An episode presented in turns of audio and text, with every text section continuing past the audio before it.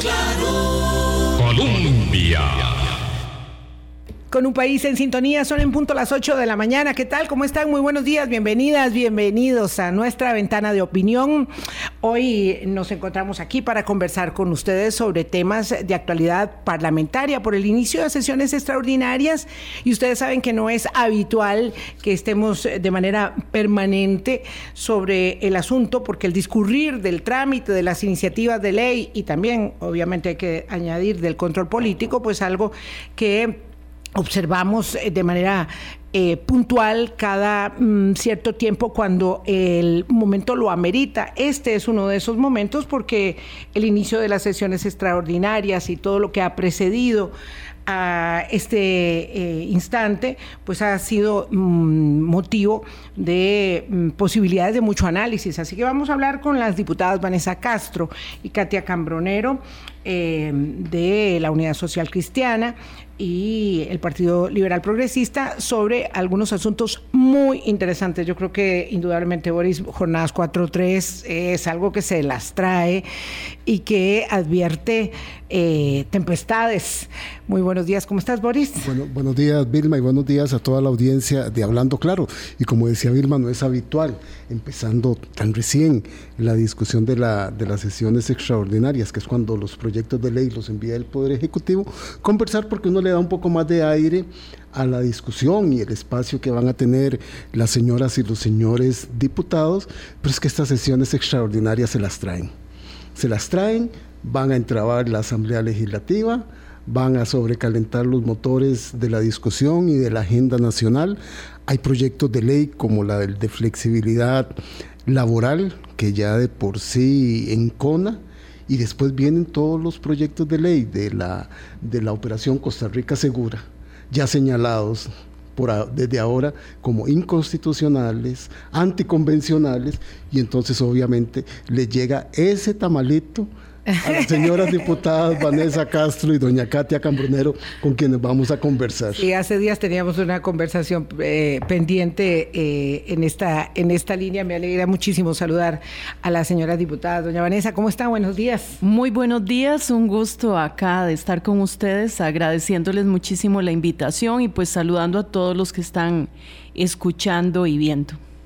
Doña Katia Cambronero del Partido Liberal Progresista, qué gusto volverla a ver, este, saludarla aquí en los micrófonos de Hablando Claro. Muchas gracias, doña Vilma, muchas gracias, don Boris, es un gusto estar acá y sin duda un saludo a todos los costarricenses que, que, escuchan y ven este programa, sin duda va a ser muy interesante porque hay mucho que contar de la Asamblea Legislativa, de lo que estamos recién iniciando extraordinarios, pero pareciera que ya llevamos varios meses porque ha sido bastante intenso. Bueno, porque es que ya eh, es otro cantar, ¿verdad? Un año después. Así es. La experiencia. Hace un año ustedes estaban ahí tratando de remojarse en esas aguas, probando este, eh, las posibilidades de, del, nado en esas aguas abiertas, ¿verdad? Y ahora ya eh, realmente es mucho el camino recorrido porque tal vez es difícil verlo desde afuera para quien no vive en el mundo de Cuesta de Moras.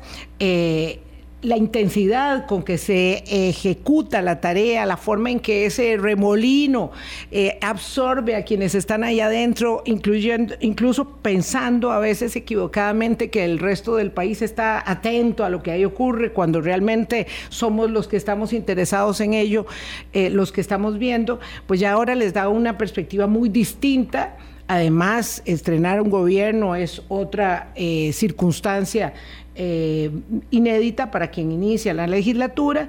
Ahora ya estamos en otro momentum.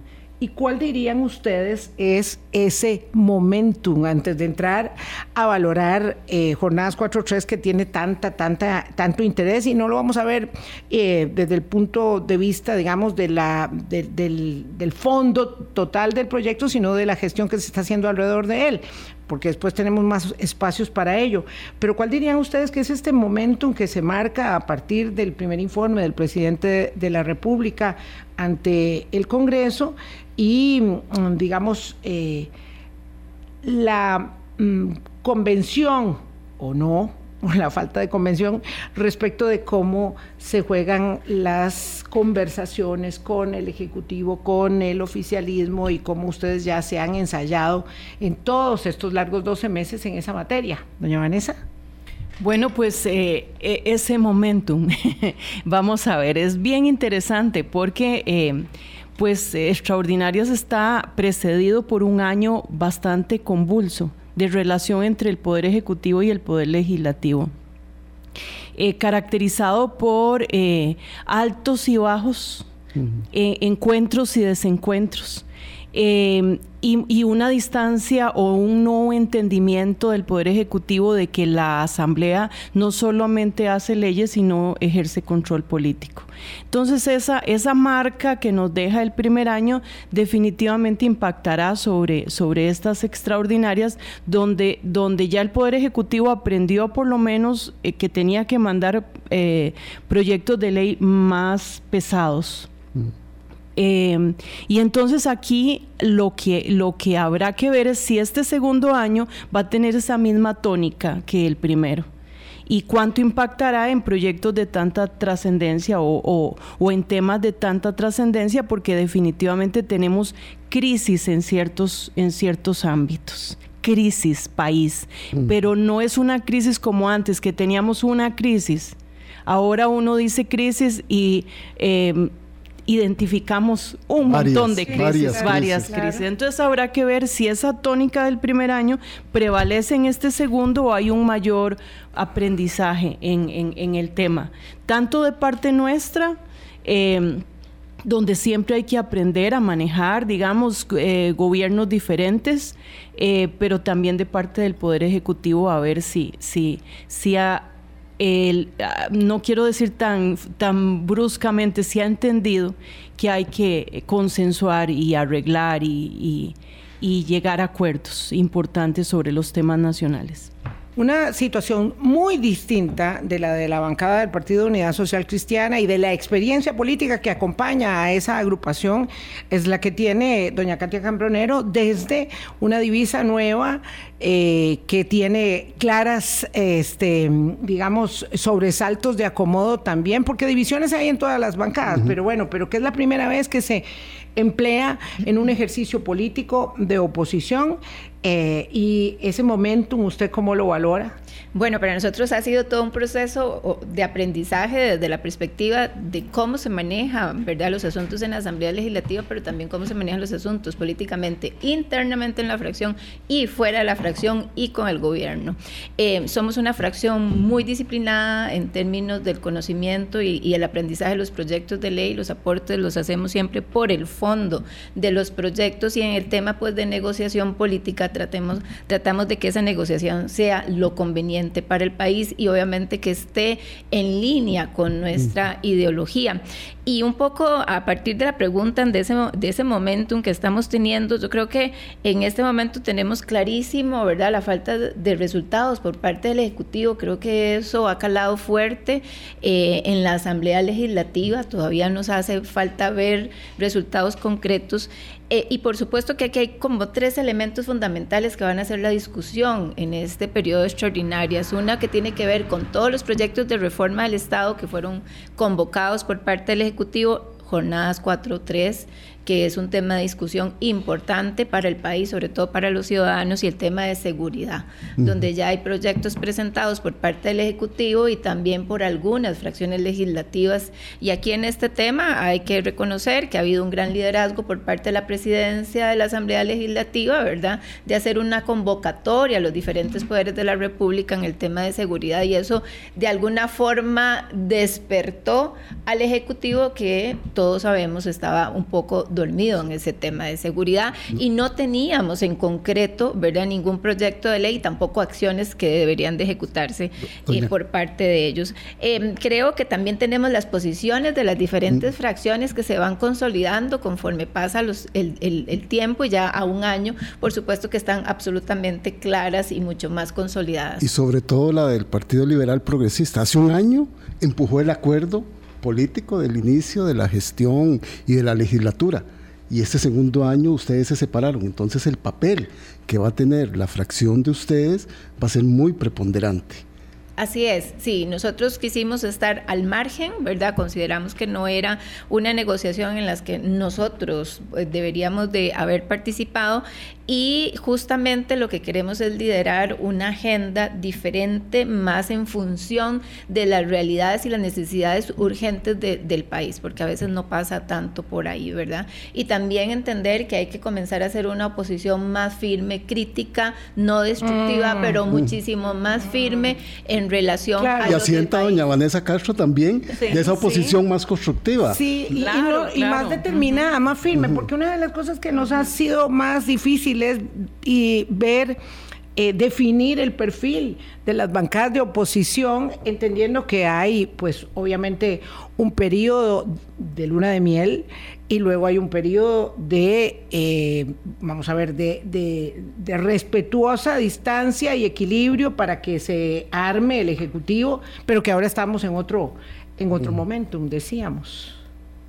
Así vamos a ver, eh, yo celebro, vamos a ver cuando otras bancadas priorizan el tema de, priorizan tal vez no, pero le dan mucha importancia al tema de control político y de, y de hacer una oposición, por supuesto responsable, porque este año, vamos a ver, yo me he sentido sola, un poquito sola un poco. pero sola también de su propia aquí, bancada. Aquí la compañera, así es, o sea, de todos. Claro. Pero me he sentido un poco sola en, en, en ese concepto que tengo de, de, responsabilidad de control político. Yo sé que la compañera en esto eh, si es necesario, acompaña y va a la guerra, a la guerra desde el punto de vista claro, de la guerra democrática. Pero, sí me alegra mucho porque, vamos a ver, yo creo que es muy importante entender el tema constitucional de control político de los diputados.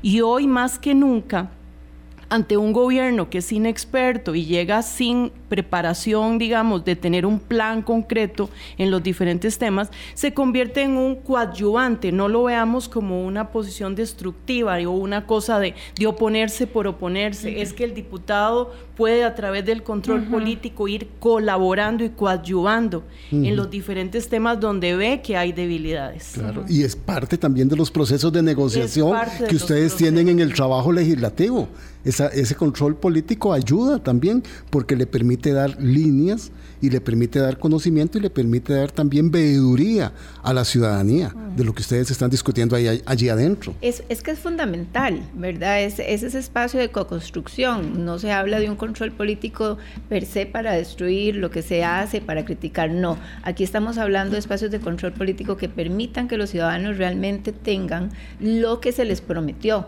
¿verdad? Y además que le podamos ayudar a resolver los problemas nacionales. Hay un, aquí hay un elemento que sí es importante analizar, por, por lo menos particularmente de este gobierno, y es esa capacidad de, de negociación y llegar a consensos. Yo creo que sin duda este año para ellos también fue un año de aprendizaje y este que viene todavía más, ¿verdad? Porque los proyectos que tenemos en agenda son proyectos bastante importantes, sobre todo y pues, cuando estamos hablando de los proyectos de reforma del Estado, que ahí tenemos, digamos, a, al diputado Feinstein liderando, la, estuvo liderando eh, la Comisión de Reforma del Estado, sabemos que se requiere de una, una gran capacidad de negociación para poder obtener todos los votos necesarios para aprobar esos proyectos de ley. Entonces, suponer que cerrar los espacios de comunicación o los espacios de consenso podría generar o podría ser un error a la hora del desarrollo del quehacer legislativo. Entonces, a mí ese tema me parece que es un elemento importantísimo que el Ejecutivo tiene que seguir desarrollando esa capacidad de negociación, de consenso, eh, de liderar efectivamente eh, eh, cómo poder hacer esa transformación apoyándose con apoyándose y eso quiero subrayarlo, apoyándose del legislativo para para poderlo hacer y no solo. Nos alerta la diputada Cambronero que el PLP va de lleno con los proyectos de reforma del Estado. Ya pasaron por comisión la reestructuración del MOP y del MINAE, más no así el del Ministerio de Vivienda, que los primeros que saltaron fueron los socialcristianos a decir, ahí no, ni la, parte social. Ni, los temas de, parte social. Eh, el Poder Ejecutivo es, bien interesante, o sea, los modelos de reforma del Estado que ha presentado el Poder Ejecutivo son modelos... Eh, un tanto particulares porque lo que muestran es una, una inclinación a concentrar el poder en el ministro y a concentrar los temas económicos y obvia eh, en varios de los proyectos el tema, de el tema participativo que es incluso constitucional. Entonces, donde, donde, donde dice consejo, le hace ministro. Eh, eh, así más o menos vienen los proyectos de ley. Entonces, hemos tenido efectivamente en la comisión, yo formo parte, y el compañero Eli preside.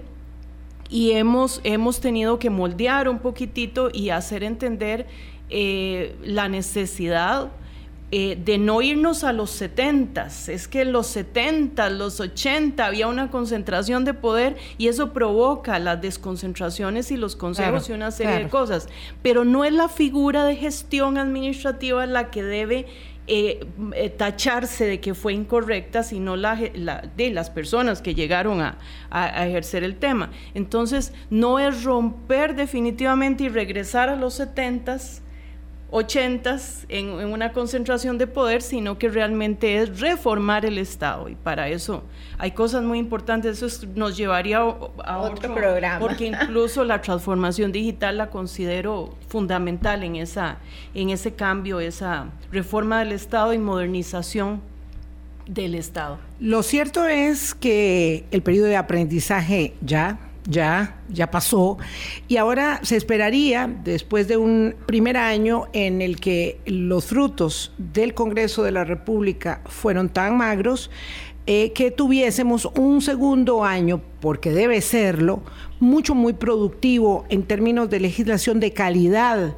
Y cuando se trata de tocar el código de trabajo, las cosas se ponen muy delicadas. Así que vamos a hacer una pausa para poder venir a conversar sobre la perspectiva de dos bancadas que tienen eh, una actitud favorable hacia las jornadas 4-3 eh, y sí en esa actitud favorable eh, está dispuesta la capacidad dialógica para entender y aceptar algunas de las iniciativas del Frente Amplio que tienden a mejorar la condición de este proyecto, porque si no habrá guerra total. Y cuando hablamos de guerra, yo sí quiero decirlo en términos de la guerra democrática, es que en un país como este, donde está muy bien definido el sistema de pesos y contrapesos de la institucionalidad democrática, es ahí, en el Parlamento, en el Congreso de la República, donde se libran las batallas políticas, porque por suerte, por ventura, no tenemos ejército ni guerrilla, entonces no se puede aplaudir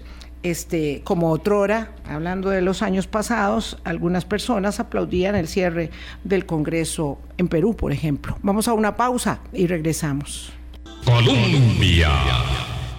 Con un país en sintonía, son las 8.23 minutos de la mañana. Hoy conversamos con las diputadas Vanessa Castro del Partido Unidad Social Cristiana y Katia Cambronero del Partido Liberal Progresista. Un eje eh, incuestionable de atención, ahí yo me atrevería a decir que de mayor atención de la opinión pública respecto de la actividad del Congreso, tiene que ver con este de las jornadas 4-3 que independientemente de su desenlace ya uno dice, por favor, que se decida algo al respecto. Pero que se eh, decida bien. Va, va, claro, no, sí, digo, vamos a ver, me refiero a que se apruebe o se impruebe, pero que pero que llevemos a un desenlace a un tema que es tan determinante como tocar el código de trabajo. Y hacíamos un poco de memoria y realmente eh, las únicas reformas significativas que ha habido respecto del código de trabajo, eh, ya tan tan viejito, eh, son, bueno, la significativa ley de protección al trabajador hace 23 años y em, la ley de huelgas y la ley eh, y la reforma procesal laboral antes, que fueron ordenando un poco el tema em, de eh, la composición del mercado de trabajo. Lo cierto es que ahora, cuando se habla de jornadas 4-3, yo siempre tengo esta impresión de que llegamos tarde a esta discusión como país, ¿verdad? Y que en todo caso estamos observando la deliberación desde una posición bastante, em, digamos, rígida de algunos de los actores, o es tal cual se plantean las jornadas 4-3 12 horas de trabajo, eh, cuatro días y tres días libres, o no es nada. Y claro, con un juego de suma cero cuesta mucho establecer una posibilidad de encontrar posiciones que eh, definitivamente harán una guerra del proyecto, sobre todo porque está muy clara la oposición, no solo del Frente Amplio, sino de diputados de otros partidos, especialmente de Liberación Nacional, a eh, una flexibilización de jornadas de este tipo. Doña, Katia, por favor. Ah, perdón. Perdón, es que pidió la palabra doña Katia. Muchísimas gracias. No, importante decir que cuando hablaba doña Vilma, no sé, la actitud favorable, nuestra fracción efectivamente ha tenido una actitud favorable a la discusión. Por eso nosotros votamos a favor de la vía rápida del proyecto. Ahora bien, es importante decir que el voto a favor o en contra del proyecto, que aún no lo hemos decidido como fracción, va a depender del texto final que tengamos. Y aquí eso hay que rescatar que desde Hacendarios, ¿verdad? el Partido Liberal Progresista hizo algunos planteamientos de mejora del texto, que no fue necesariamente el texto eh, que llegó al plenario legislativo, pero además es los costarricenses tienen que saber que vamos a entrar en una discusión de más de 431 mociones o 431 mociones, creo, em, que no están asociadas al texto final que fue dictaminado, punto número uno. Y ya eso es complicado, porque nosotros solo tenemos 14 sesiones para dictaminar. No hay un texto final en el plenario. Eh, hay un texto final, pero no necesariamente ese texto final es el que nosotros hemos consensuado o revisado. Porque ayer el Ejecutivo presentó otro texto, ¿verdad? Que es un texto que se está negociando. Entonces, desde esa perspectiva, eh, el, el, tema de la discusión y el análisis va a ser un tema complicado. Nuestra fracción viene estudiando el proyecto de ley, hemos creído que hay que discutir muy fuertemente el tema de la cantidad de horas de la jornada. Así es. Ese es un tema fundamental y ya sabemos que en muchos países, y efectivamente como lo dice doña Vilma, llegamos muy tarde a esta discusión porque en otros países más bien se está hablando de la disminución de las jornadas. Ya que ya son una realidad. ya son una realidad. 4-3 con 8 horas. Sí. Eh, Muy bueno como en Europa. Exacto. Pero bueno, lo cierto es que tenemos que dar la discusión. Lo cierto es que aquí tiene que ganar tanto los trabajadores como el sector empresarial.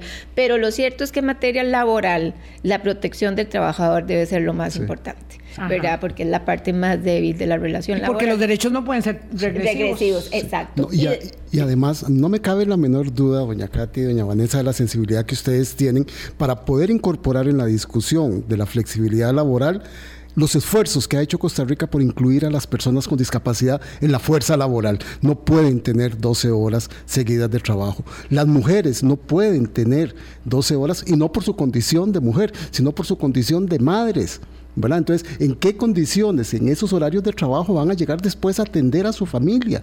Y también de muchos hombres que tienen enfermedades. Entonces, ahí esa es la sensibilidad que quisiera el costarricense ver en la discusión de una cosa como esta. En el, en el último texto este, enviado por el Ejecutivo sí están esas consideraciones. O sea, si hay una consideración, ¿verdad?, de las personas que tienen que cuidar a adultos mayores o enfermos, si hay una consideración de las personas con enfermedad, si hay una consideración, esas consideraciones están. Aquí el gran tema es la cantidad de horas, ¿verdad? Que realmente eh, sean las adecuadas, el descanso, que es otro tema importante, y el método de pago para esa jornada. Esas son como las grandes discusiones que se tienen que tener y que ahí esperaríamos la apertura por parte del Ejecutivo para poderlas tener, ¿verdad? Y hacer un planteamiento, como de nuevo piensa nuestra fracción, que sea un ganar-ganar, ¿verdad? Que tanto esté bien el sector eh, empresarial como estén bien los trabajadores y que no vamos, vayamos a tener un retroceso en materia laboral, que para Costa Rica siempre ha sido uno de los temas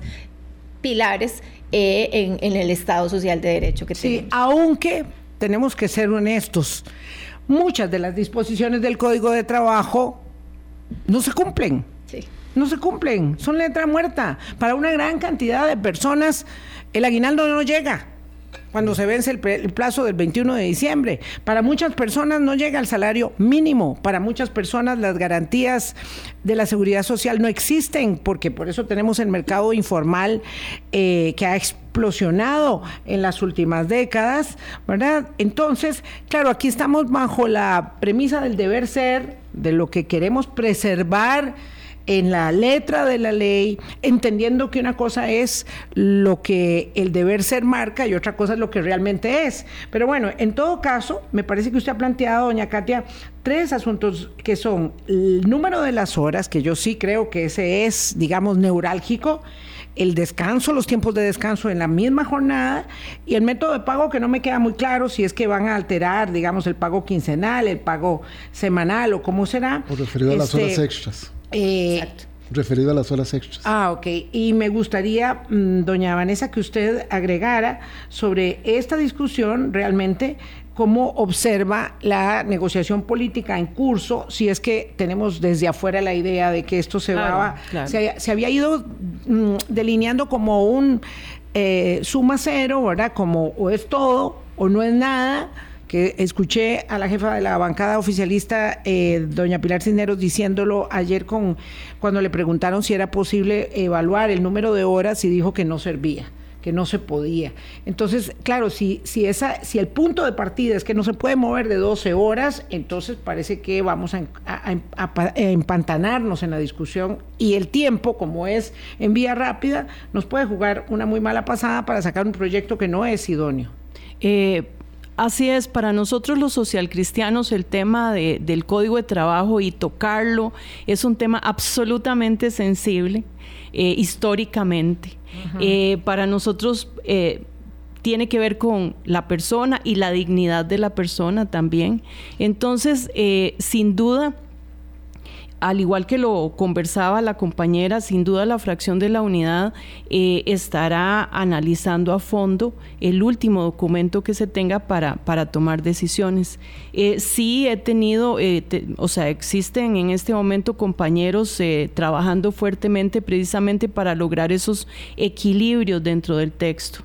Em, por ejemplo, el tema de cuido, quiero, quiero señalarlo acá expresamente, el tema del cuido eh, dice, por mutuo acuerdo con las personas trabajadoras podrá facilitar servicio de cuidado gratuito dentro o fuera del centro de trabajo de personas menores de edad para las personas trabajadoras con responsabilidades familiares. Más allá, no solamente habla del cuidado y atención de la niñez y personas dependientes, eh, o sea, también de personas dependientes. O sea, todos sabemos que el cuidado en este momento es un tema un gran tema.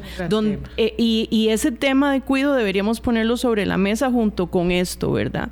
Más después de la pandemia, donde especialmente las mujeres se quedaron en su casa, no regresaron, no pudieron insertarse en el mercado laboral y quedaron con grandes cargas, cargas en el buen sentido, pero quedaron con grandes cargas en sus hogares con el cuidado del adulto mayor, con el cuidado de los niños, etcétera. Eh, evidentemente, esperaremos el, documento final. Eh, nos tomamos el tiempo, como ustedes bien lo, mencionan, no es, eh, no es mucho lo que se ha tocado el código de trabajo, eh, pero cuando se toca hay que verlo con pinzas y analizar comas y puntos, evidentemente, y lo haremos de esa forma, eh, de manera responsable. Y otra cosa, el elemento negociación y el elemento entendimiento de que si hay que mejorar algo, se mejora. Eh, eso, eso también lógicamente estará presente. Antes de entrar en la discusión de fondo, tendrán que resolver, diputada Castro y diputada Cambronero, que ayer ya 18 compañeros y compañeras de ustedes dijeron que el procedimiento que se está estableciendo para la discusión, para la vía rápida del 4.3 y de los proyectos de la ley del crimen organizado, estaría llevando a la Asamblea Legislativa a un incumplimiento. Sí, ayer eh, justo lo que conversábamos ahorita es, bueno, em, nosotros sí aceptábamos em, la moción que presentaba el, Frente Amplio en términos de que la discusión tenía que ser diferente. Y de nuevo yo quiero rescatar eso porque los costarricenses tienen que saberlo, y es que vamos a entrar en una discusión, ¿verdad?, de emociones que no son justamente el texto que estamos tratando de consensuar o, de llevar a la discusión y al análisis. esa observación de por sí. Eso es muy delicado porque entonces nos va a restar tiempo realmente a la discusión del fondo del proyecto, que sí deseamos o que sea la base de la discusión. Ese es un primer punto, ¿verdad? Entonces, me, me parece que, que, sí, eso hay que llamar la atención, ¿verdad? Un poco el planteamiento de ayer era que deberíamos de haber ampliado pues los periodos de discusión y no haber dividido en una sola sesión la discusión de los dos Claro, no se puede. No eh, se puede abarcar todo. así fue como lo sugirió la presidencia y así, bueno, se, se terminó votando por mayoría en el plenario. Entonces, eh, sí me parece que eso es un tema importante. Nuestra gran preocupación es si nos va a dar tiempo para la discusión del fondo real del proyecto. Vamos a ver, esto esta decisión del, del, salomónica del señor presidente del Congreso obedece a una negociación que hubo con la bancada oficialista, como insisten en señalar algunos eh, diputados, o a la angustia por la necesidad de avanzar con los, los proyectos de crimen organizado, eh, de delincuencia, de seguridad en general, eh, y no, mm, digamos, indisponer a la bancada de gobierno con las jornadas 4-3, ¿a qué obedece? No, yo pienso, yo pienso que aquí no hay negociaciones ocultas de ningún tipo, sino el interés de sacar adelante un tema. Evidentemente la Asamblea por naturaleza tiene que llegar a consenso, si no, no caminamos, somos seis fracciones, seis fracciones bastante divididas, entonces lógicamente eh, podríamos, eh, vamos a ver, yo considero que el Frente Amplio ha hecho observaciones importantes que pueden ser atendidas. La forma para mí es vital. Yo tengo experiencias de, mi primera diputación donde eh, vamos a ver despacio, que vamos deprisa, y eso implica eh, cuidar las formas porque son fundamentales.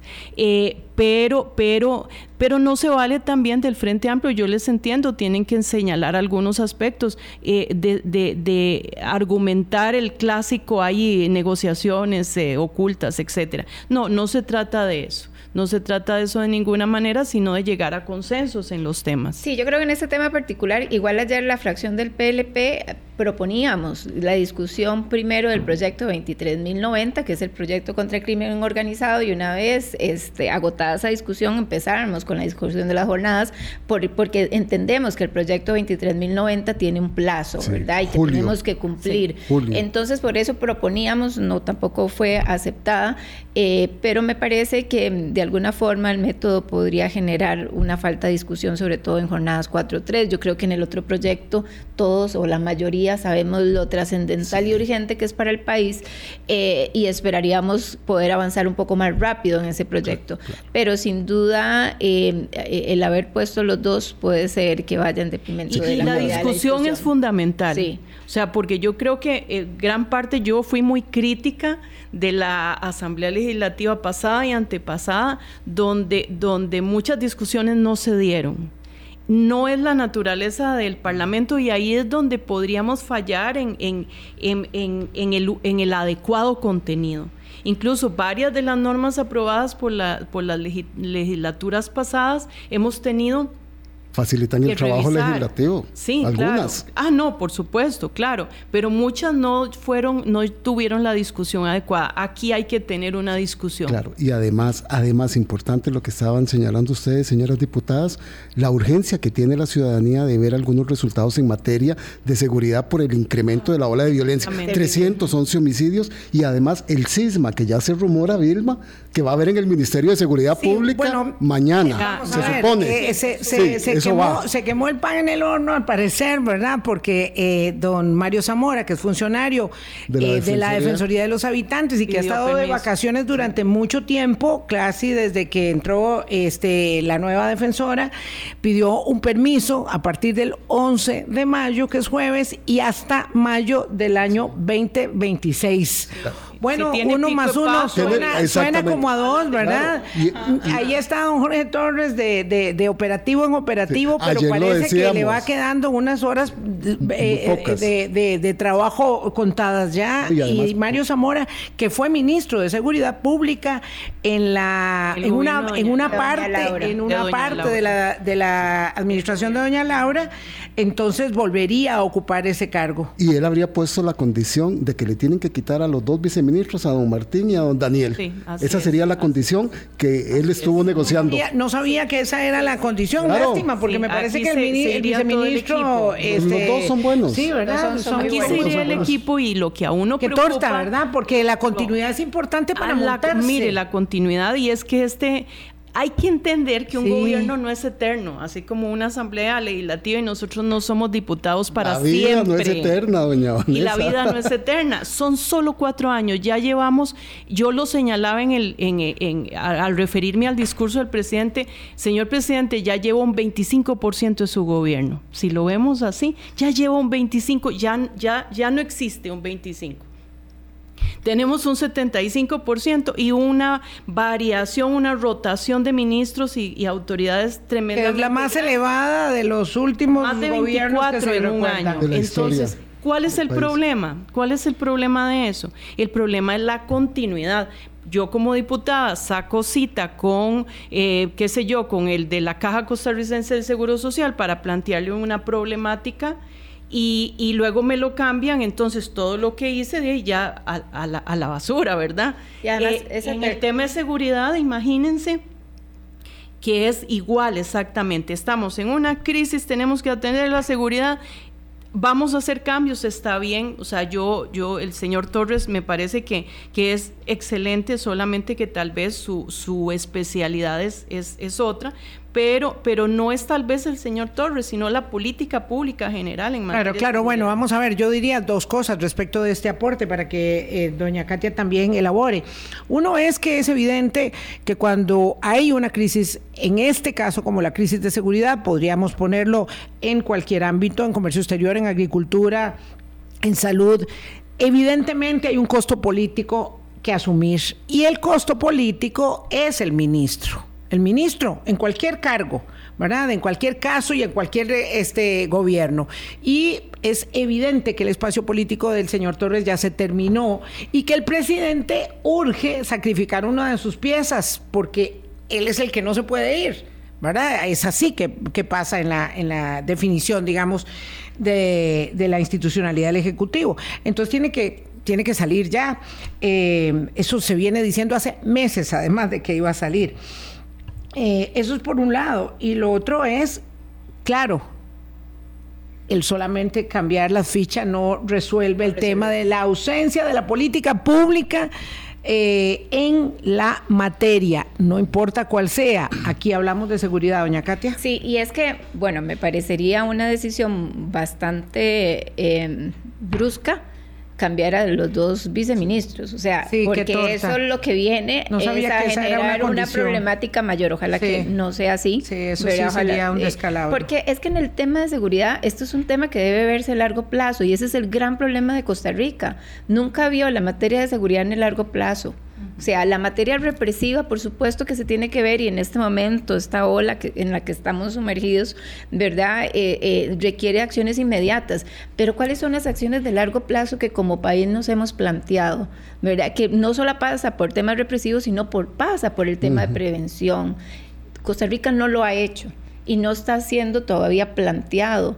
O sea, y cuando yo digo de largo plazo es que nosotros hasta deberíamos de replantear si el tema de seguridad es un tema que se cambia cada cuatro años Así en términos de, política la política de Estado. Política no debería. ¿verdad? Y si no debería deberíamos de modificar nuestra constitución para que sea diferente. No estamos, eh, todavía no es tarde para que tengamos algo así. O sea, todavía nuestro país puede eh, ah. cambiar en materia de seguridad. Estamos en el momento, creo, crítico si nosotros no visualizamos eh, esa necesidad de ver la política a largo plazo y tomar medidas, incluso formativas, en, eh, eh, en, lo más elemental, podría ser tarde luego, diría mi abuelita. Sí, sí. Bueno, yo, yo, creo, claro, claro, se va haciendo, se va haciendo tarde, tarde, bastante rápido, pero además hay que entender la naturaleza de la eh, actividad criminal en América Latina y la manera en que esto está hincando. O sea, usted puede hablar de Ecuador, puede hablar de Argentina, puede hablar de Chile, puede hablar de Centroamérica entera, ¿verdad? Y el la criminalidad organizada, es que lo sabíamos muy bien, era una de las este, lacras, de los problemas más desafiantes de este siglo. Entonces no estamos ante algo que no hubiésemos sabido que venía. Lo cierto es que bajo el gobierno de doña Laura Chinchilla, la eh, tasa de los homicidios violentos, de los homicidios, punto, se bajó y se contuvo. Y hemos ido perdiendo capacidad, de respuesta, pero también una enorme capacidad de inversión social. Vamos a la pausa y regresamos porque nos quedan 10 minutos. sí, Boris, perdón. Para claridad de nuestra audiencia, es que se me fue el apellido del viceministro Martín Arias y el viceministro Daniel Calderón, que esos son los que estarían siendo sustituidos y tienen una larga carrera en el Ministerio de Seguridad Pública. Es que la curva de aprendizaje del primer año, como ministros, como viceministros, ya la tienen. Entonces, bueno, es que eh, que torta con esta condición. Le damos una respuesta a Nelson Ramírez respecto de las jornadas 4-3 que vamos a aprovechar en algún momento para hablar con las diputadas Castro y Cambronero, digo, en algún momento de los 10 minutos que nos van a quedar. Colombia.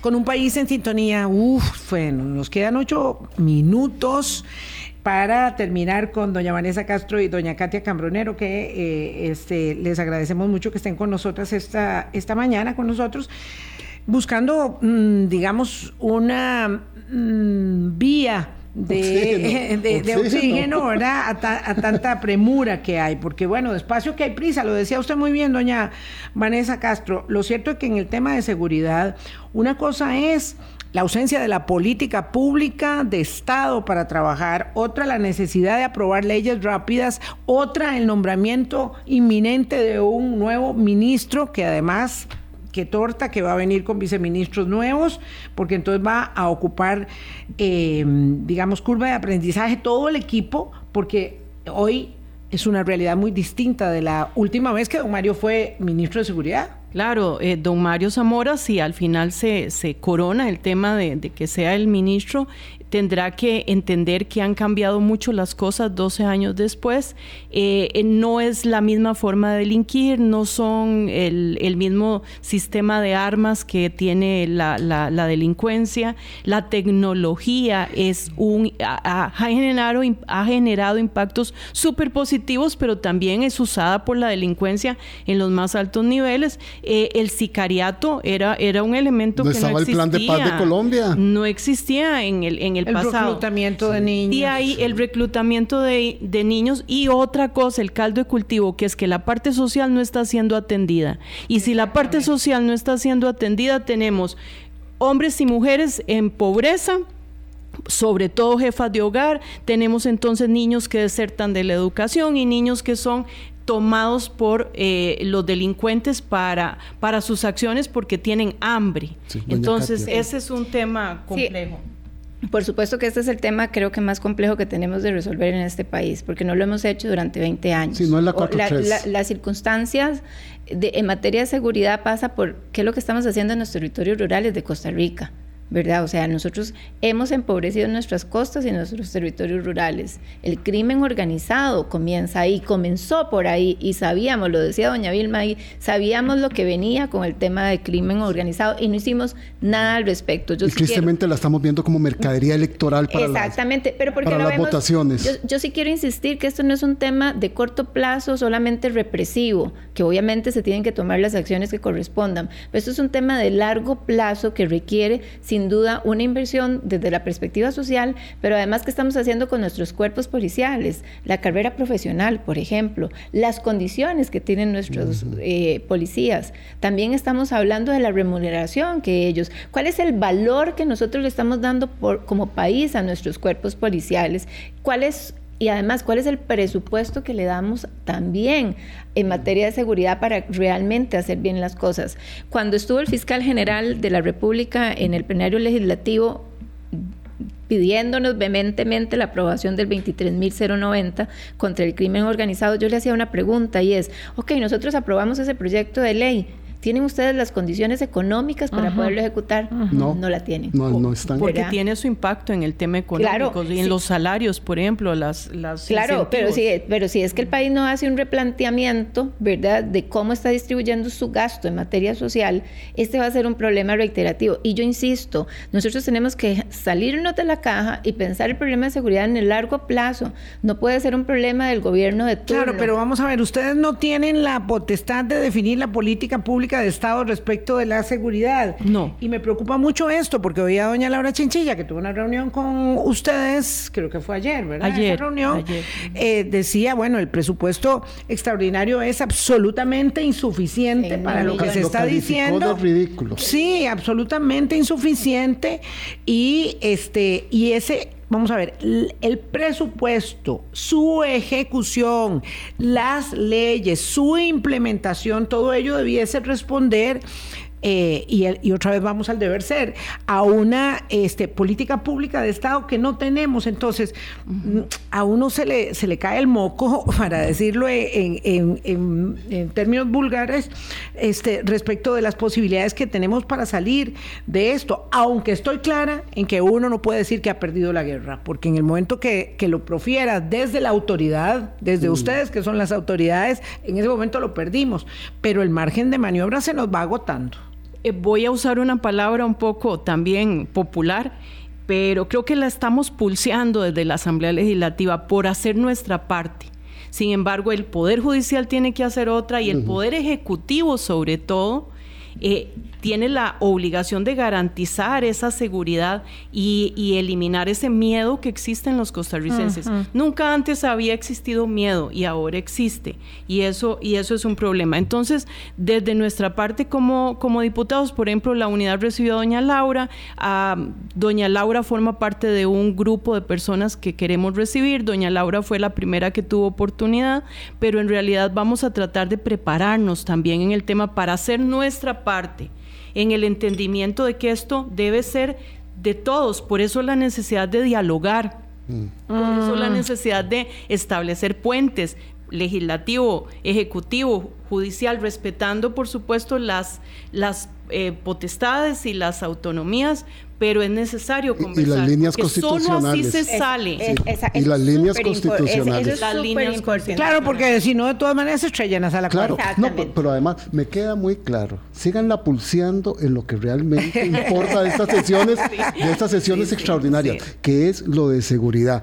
Porque además uno no entiende como ciudadano esta disquisición un poco a veces psicótica de decir 4.3 es fundamental para generar empleo y están desmantelando la estructura que ha servido durante muchos años para ir a traer inversión directa y promoción de exportaciones. Sí, es, un, poco, raro. No es se tienen políticas sobre la informalidad. Un poco consecuente, sí. yo creo que la discusión, vamos a ver, don Nelson Ramírez, que dije que no le iba a quedar debiendo la respuesta, está preocupado porque dice que si en el discusión de 4.3 se van a asegurar bien los tiempos de comida. Y yo creo que ese, por supuesto, digamos, sería un problema que no, no sería un problema es decir, ese no sería un problema, ¿verdad, doña Katia? No, de hecho en el proyecto está planteado, supongo que habla de los tiempos de descanso. Sí, sí. tiempos de descanso. Eh, en, el proyecto está planteado 90 minutos de descanso, en el último texto, ¿verdad? Y se consideran como parte de la jornada, ¿ok?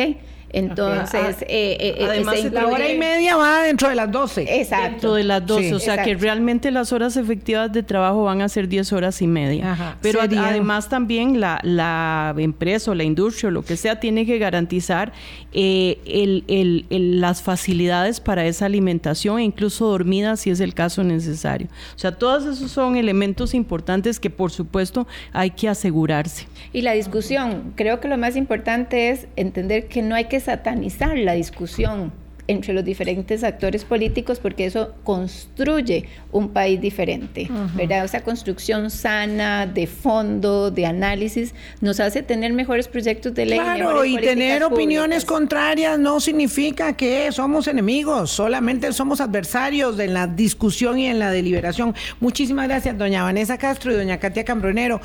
Mañana hablamos de los miedos, por cierto. Del miedo, por ejemplo, a perder el país. Em, tenemos que además tener uh, un ojo avisor respecto de la reunión de CINDE con el presidente de la República, si es que se va a realizar siempre hoy como está previsto, si no le cancelan a la directiva de CINDE, y ojalá haya un entendimiento ahí, un tender puentes para mm, devolverse sobre la decisión y no dinamitar. No. Chao, que la pasen bien.